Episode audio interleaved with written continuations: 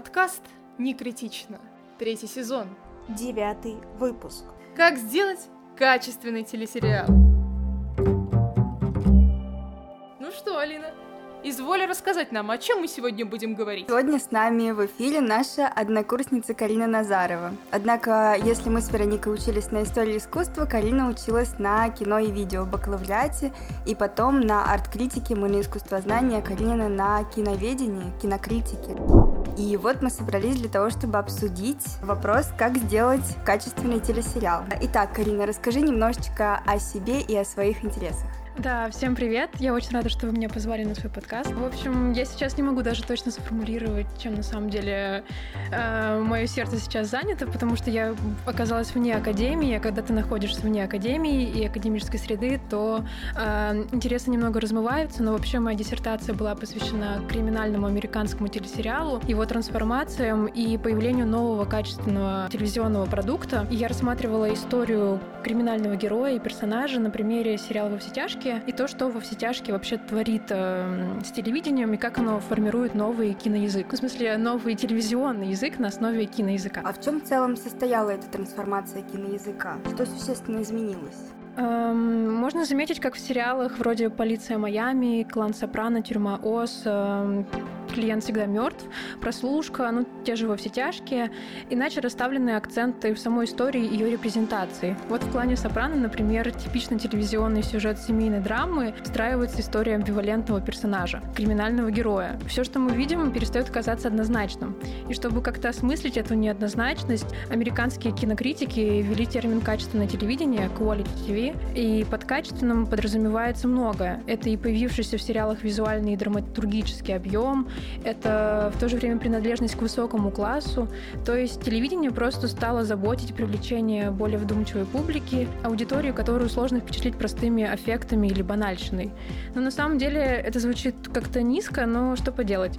Надо заметить, что все самые крутые сериалы выходили на кабельном канале, типа HBO, AMC, то есть уже присутствовало легкое отстранение от мейнстримного потока. Вообще всегда были передачи на телевидении, которые пытались играть по-крупному, даже «Сумеречная зона» — отличный тому пример, но в 90-х процесс трансформации телевидения происходил интенсивнее. Сериалы заметно становились сложнее, умнее, и телевидение переживало процесс переоценки самого себя как медиума. Оно вырабатывало и обретало собственный грамотный язык. И в итоге этот язык перерастает границы телеэкрана, и наработанное телевидением переходит в стриминг, где зритель возвращается в выбор или иллюзия контроля над контентом, который он поглощает. Важно, что, включая тот же клан Сопрано, вы можете расслабиться, но в то же время еще сто раз задумайтесь о своей жизни, о мире, о ценностях. И эм, сериал поднимает как остросоциальные проблемы, знакомые не только жителям штатов, так и семейные трудности, измены, проблемы отцов и детей. И, что наиболее важно, психологические проблемы.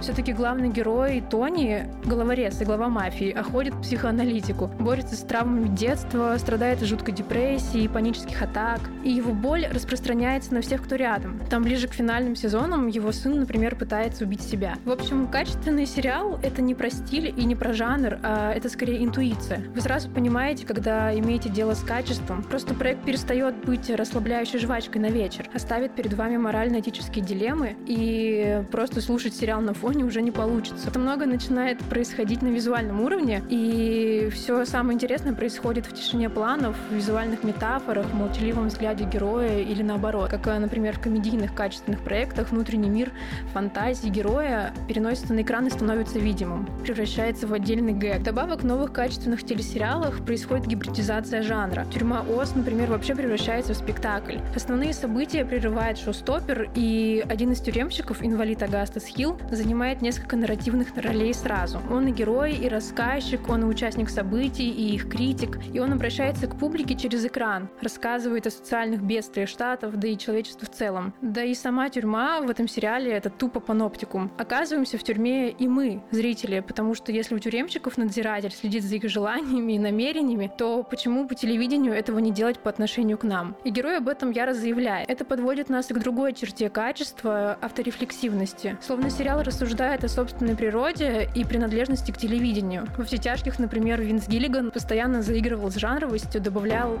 музыкальные мексиканские клипы, такое пошлое телевидение, сам вклинивал нарратив и утрировал события в духе комедии порой, или разгонял сюжет до таких масштабов, что превращал типичный криминальный сюжет из новостей в настоящую трагедию. Добавок внутренние смятения героя во все тяжких, например, высказываются через атрибуты его повседневности. Всякие мелочи начинают играть важную роль. Эти мелочи мы в быту можем даже не заметить. В сериале они бросаются в глаза и начинают э, работать как отдельный элемент смыслообразования. В общем, в качественном телесериале взаимоотношения жанра, истории, репрезентации перестают быть очевидными. В них происходят какие-то мутации, и через эти мутации телевидение обретает себя заново мне кажется, отдельно интересный вопрос, почему так, в принципе, произошло, что внезапно телесериалы стали настолько high quality, или ты говорила там quality TV, что-то такое. Ведь э, это самый такой, кажется, умственная жвачка, домохозяйки включают такие сериалы, чтобы приготовить под них супчик. Почему произошел такой скачок в них, и они стали настолько глубокими? Вообще, как бы я не знаю, на самом деле качественными телесериалами не стоит называть вообще все, что выходило в 90-х и нулевых. Конечно, были какие-то такие мейнстримные проекты, более жанровые, скучные или обыкновенные, но тем не менее они все равно продолжают заинтересовывать свою публику. Но вот есть какой-то сегмент сериалов, которые работают со своим материалом, со своим сюжетом иначе. Я не знаю, насколько это будет правомерно, но вот в 80-х, например, из-за того, что популяризировалась технология VHS, в дома зрителей просто проникли фильмы, то есть на переносных э, носителях, на кассетах. Люди стали включать вместо какой-нибудь серии или какой-нибудь телевизионной передачи фильм. Естественно, что такое сближение двух медиумов как-то влияло на оба медиума. Получается, что телевидение что-то черпало из кино, и кино также черп черпало что-то из телевидения. Поэтому, например, э, в 90-х и нулевых вот этот так называемый умный кинематограф часто апеллирует к телевидению и иронизирует на тему поп-культуры. Но это не случайно, это просто потому, что два этих медиума сильно ну, переживали соседство друг с другом на протяжении вот десятилетий. Ну и, в общем, естественно, телестудии просто стали переживать, потому что теряли рейтинги, теряли просмотры и хотели как-то вернуть прежнего зрителя. Естественно, начали как-то взаимствовать что-то из кино, переносить кинематографический материал в пространство телевидения и уже на основе киноязыка пытались выстроить свой собственный новый телевизионный язык. Если даже вспомнить какую-нибудь полицию Майами, например, это вроде обыкновенный процедурал, но в нем цепляют не история криминальной Флориде, а скорее переосмысление нуара кислотными цветами диска. Это новая работа с звуком, который начинает иначе встраиваться в нарратив. То есть там все как-то стилистически выверено настолько, что это вроде как обычный телевизионный сериал, и серии там, в принципе, похожи друг на друга, но он цепляет именно вот этим, этой визуальностью, кинематографичностью и попыткой быть похожим на что-то более высокое, на класса люкс, но этот люкс — это принадлежность просто к кино. Другим толчком послужила необходимость честного высказывания о реальных проблемах. Вот я недавно посмотрела фильм «Телесеть», там как раз поднимается дилемма, перед которой стояло телевидение в 70-х. Либо телек, теленовости консервативно, скупо и скучно рассказывают новости о случившихся событиях, либо оно добавляет немножко драмы, безумия на телеэкран. Это безумие дает возможность роста рейтинга. В общем, безумие, ненормальность становятся новыми импульсами развития сюжета. Герой ненормален, болен или помешан, либо система уродлива. Вот клан, клан Сопрано, опять же, это буквально кризис полиции и правосудия, кризис общества как системы, не способной принять иных отличающихся людей. И общество как целое показано через его ячейку, через э, частные примеры семейных отношений обычной семьи и мафиозной семьи, во все тяжкие про проблемы системы здравоохранения, оборота наркотиков в стране, о проблеме быть человеком и ежедневно совершать какие-то выборы. Только у героев выборы ненормальные. Они решают, убивать свидетеля или нет, умереть самому или продолжать жить. То есть не самые банальные вопросы, конечно, и поэтому телевидение становится более таким ненормальным. Оно рассказывает о ненормальных вещах. Ненормальность, вот такая пограничность, как-то маркирует качественность. А еще хочу вспомнить э, одного теоретика Джейсона Миттела, он предложил новый термин телевидение аттракционов. Это отсылает нас к монтажу аттракционов Эйзенштейна, но здесь, э, в случае телевидения аттракционов, э, аттракцион — это уже не монтаж, а нарратив. Это протяженность истории, ее сложность, расширяемость. Аттракцион читается в контексте телесериала как экстремальное погружение в психологию героя. И вот герой как раз и становится в современных драматических проектах более выразительным, мрачным или странным. В том же «Остаться в живых» мы пытаемся понять, кто такая Кейт, кто такой Сойер, что за моральные терзания их мучают. И эта интрига разгоняется и разгоняется с каждым флешбеком героя, но мы все еще не понимаем, как именно мы к ним относимся, какие чувства мы к ним испытываем. И это очень жизненная ситуация коммуникации с человеком на самом деле. Качественный телесериал просто облекает любой фантастический, нереальный сюжет в реалистичную оболочку, потому что сами герои перестают быть шаблонными. Они перестают играть заданные роли, а постоянно переживают трансформации, диффузии, преобразовываются, и в движении героя его росте тоже можно увидеть качество проекта, его правдоподобность. Когда мы обсуждали тему подкаста про кино, ты предложил рассказать о трансфикциальности применительно к телесериалам. Насколько я знаю, трансфикциальность — это когда какой-то персонаж появляется в разных фильмах, но я не совсем уверена. Можешь, пожалуйста, простым языком рассказать, что это такое? Если можно, я начну с предыстории, потому что мне кажется, она важной. Когда я столкнулась с задачей анализировать сериал, я встретилась с массой проблем, потому что мне хотелось как-то формалистски разложить сериал, то есть, возможно, рассмотреть его составные детали, части, как-то покопаться в смыслах, которые они все вместе образуют, либо углубиться в медиальную теорию и психоанализ. В то же время нельзя было обойти стороной саму историю и сюжет, потому что с ней именно что-то и происходило на самом деле. Одна из преподавательниц, Лариса Лариса Муравьева. Она крутой нарратолог, литературовед и филолог она мне предложила обратиться к книге Ришара Сан-Желе, из которой я нашла понятие трансфикциональности. Точнее, не я нашла, она мне его предложила для анализа. И на самом деле оно очень ловко вписалось в мою основную концепцию, потому что трансфикциональность — это такое новое понятие, с которым легко работать э, в контексте телесериальной продукции. В общем, как вы сказали, да, девочки, вы правы, э, трансфикциональность предполагает, когда один герой появляется в нескольких разных фильмах, например. Если попросту по-простому, то трансфикциональность — это про расширение повествования в целом. Это ситуация, когда два разных текста, в нашем случае два разных фильма, две серии, рассказывают истории, которые происходят в одном вымышленном мире. Подобное расширение и разрастание художественных миров создает э, впечатление их правдоподобности. Они не заканчиваются на последней странице книги или не обрываются титрами, а живут как-то в промежутке между следующей, глав... следующей книгой или следующим фильмом. Ну, в общем, это как возвращаться с Гермионой Гермионой и Роном Хогвартс, понимая, что за лето с ними могло что угодно произойти, но мы этого никогда не узнаем. Это как бы уже будет плодом нашей фантазии. Об этом не напишут отдельную книгу или не снимут спинов. Но с миром что-то происходит между частями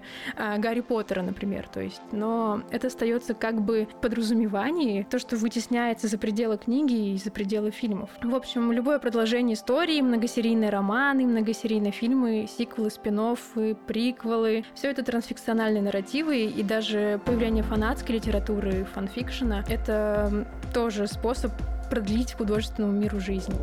А насколько близки понятия трансфикциональности и интертекстуальности? Можно ли их отождествить или это два совершенно разных понятия? А, ну, это точно не одно и то же, но и не совсем далекие понятия. Интертекстуальность просто первоначальное свойство любого текста, когда трансфикциональность — это стратегия. А, можно углубиться в понятие и вспомнить семиотику Юлии Кристевой. Кристева вообще формирует свой особый тип анализа, семиотическо-психоаналитический и предлагает два термина при подходе к тексту. Это фенотекст и генотекст. То есть это что-то по аналогии с бессознательным и сознательным. То есть если сознание формируется на базе нашего бессознательного, то также фенотекст формируется на базе генотекста. Фенотекст — это как бы законченный, готовый продукт автора, равный самому себе, когда генотекст — это позитив языка, это совокупность языковых элементов и техник коммуникации. Это техники связывания значающего значащего и означаемого. Если представить, что я сажусь писать роман или поэму, иду снимать кино,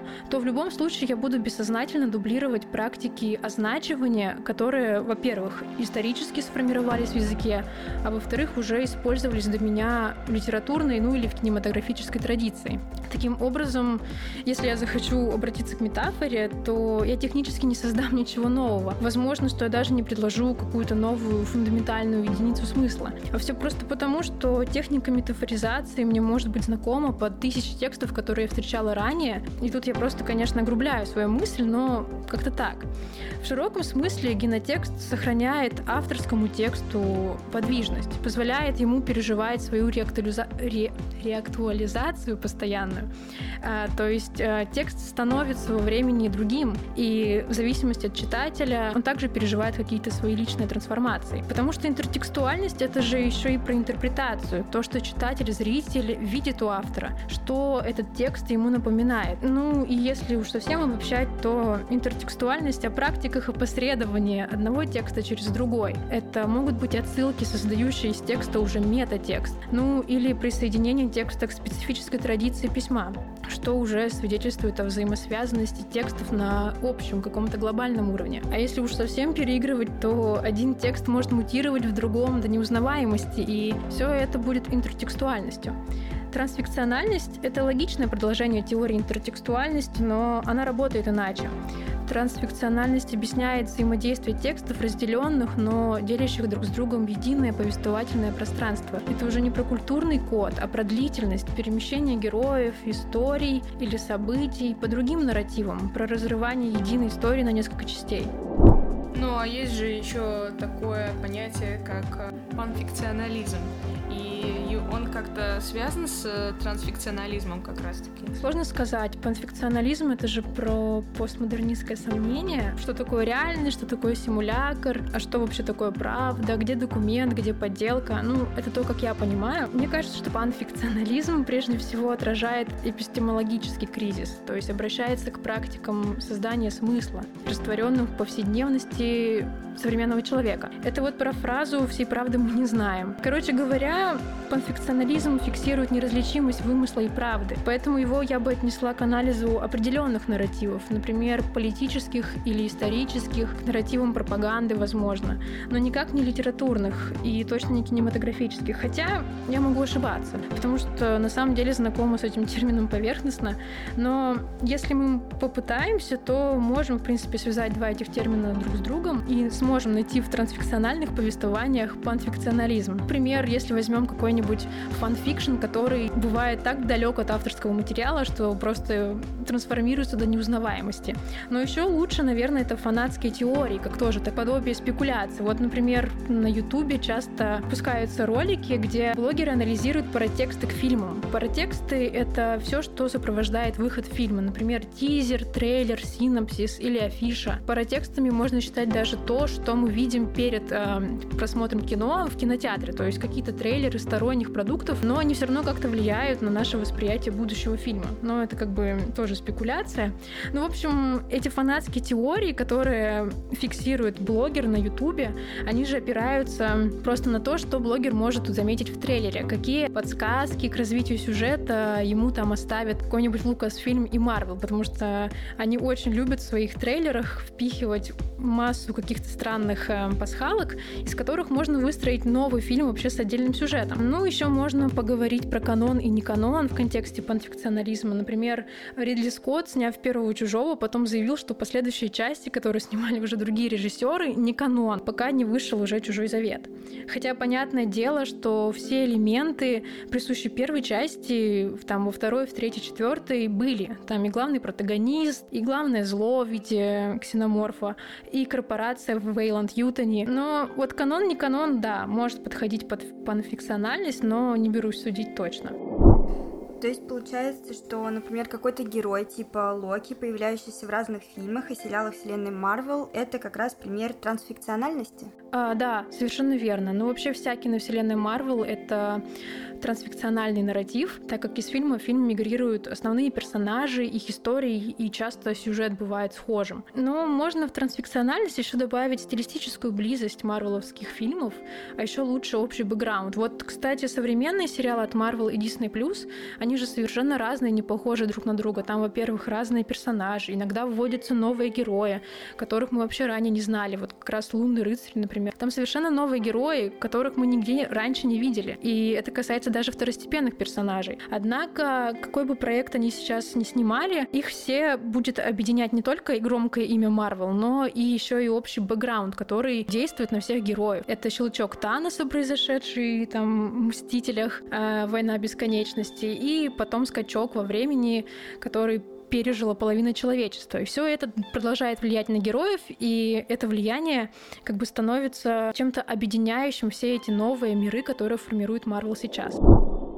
А что насчет американской истории ужасов, где каждый сезон представляет собой отдельно не связанную с предыдущим сезоном историю, но при этом из сезона в сезон повторяются одни и те же актеры?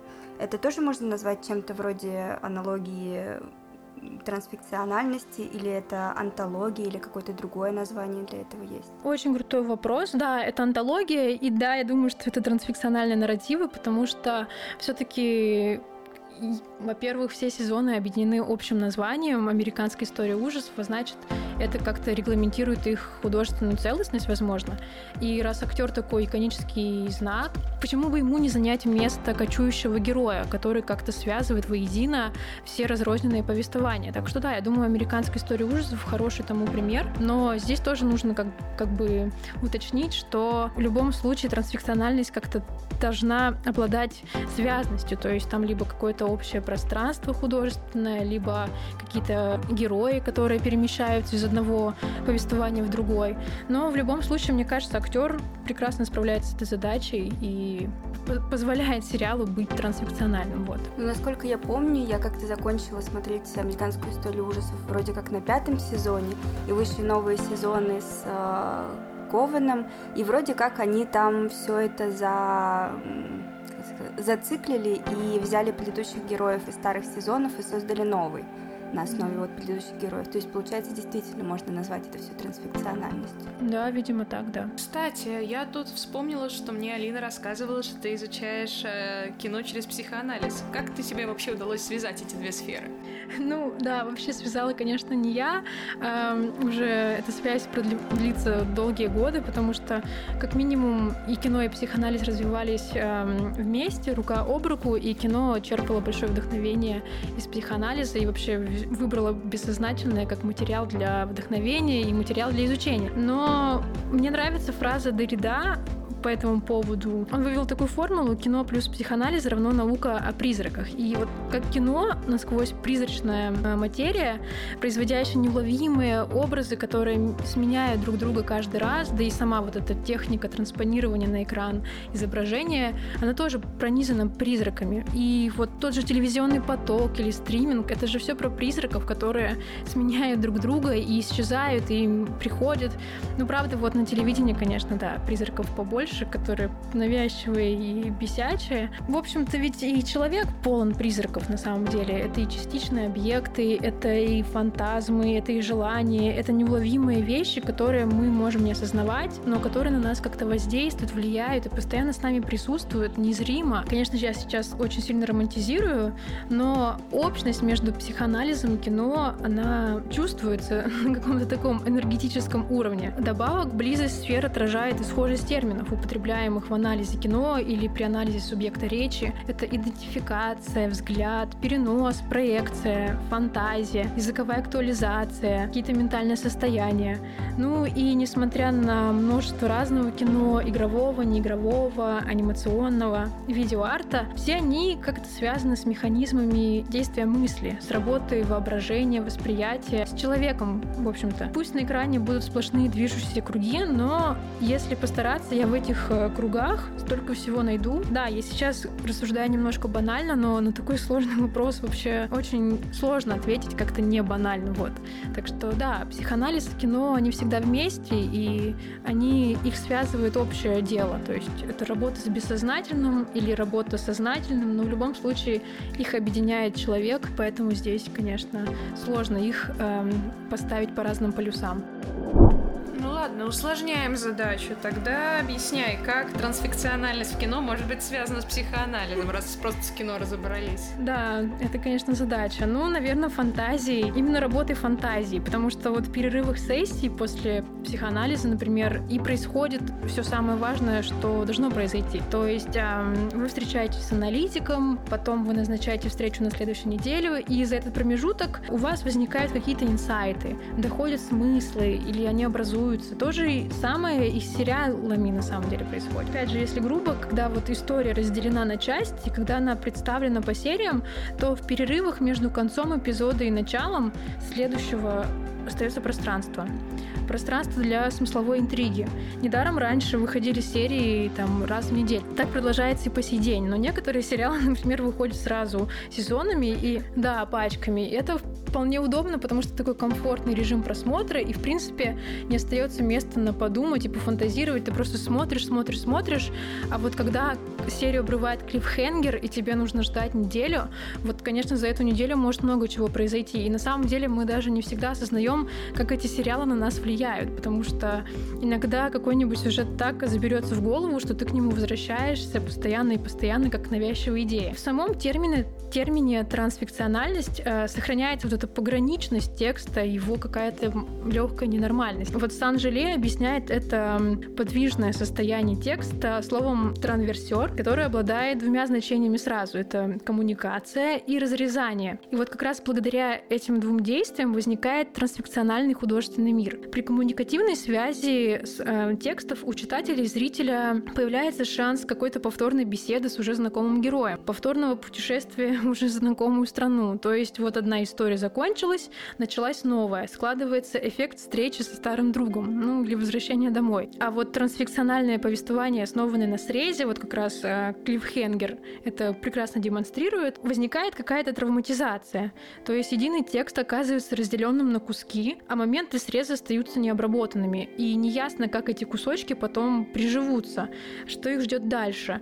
Типа заживет срез или придется обращаться к докторам. Но этот срез чувствуется не самим художественным миром, а читателям и зрителям.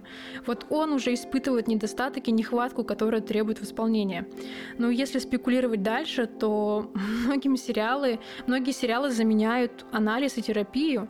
Просто как еще более комфортно провести время и утолить тревогу, как не за просмотром успокаивающих сериальчиков. Я вот вообще офис смотрела раз восемь за последние три года. А сколько раз я пересматривала клинику, вообще стыдно признаться на самом деле. Да и во все тяжкие тоже. То есть э, вот культура повторения, пересмотра сериала, это же тоже такая а, больная тема на самом деле. И поэтому трансфикциональность — это очень весьма плодотворная почва для психоаналитического вмешательства, для анализа этих повествований через психоанализ именно. Потому что иначе как объяснить, почему мы так привязываемся к сериальным текстам и почему не можем от них оторваться? Спасибо, Карина, за прекрасное интервью. Я думаю, наши зрители, простите, какие зрители, слушатели, мы уже полностью так погрузились в сериалы, что я решила, что теперь у нас зрители, нет, слушатели, естественно, узнали что-то новое. И стоит признаться, что в последнее время новая бизнес-модель, которую ввел, по-моему, Netflix, когда выкладывают пачками сериалы, она на самом деле ответила на такой почти что психологический запрос зрителя, который не хочет ждать, что же будет дальше. Ну а мы, наших слушателей, все-таки призываем быть терпеливыми и дождаться выхода новой серии через две недели. Оставайтесь с нами. До скорых встреч! Да, до скорых встреч, спасибо.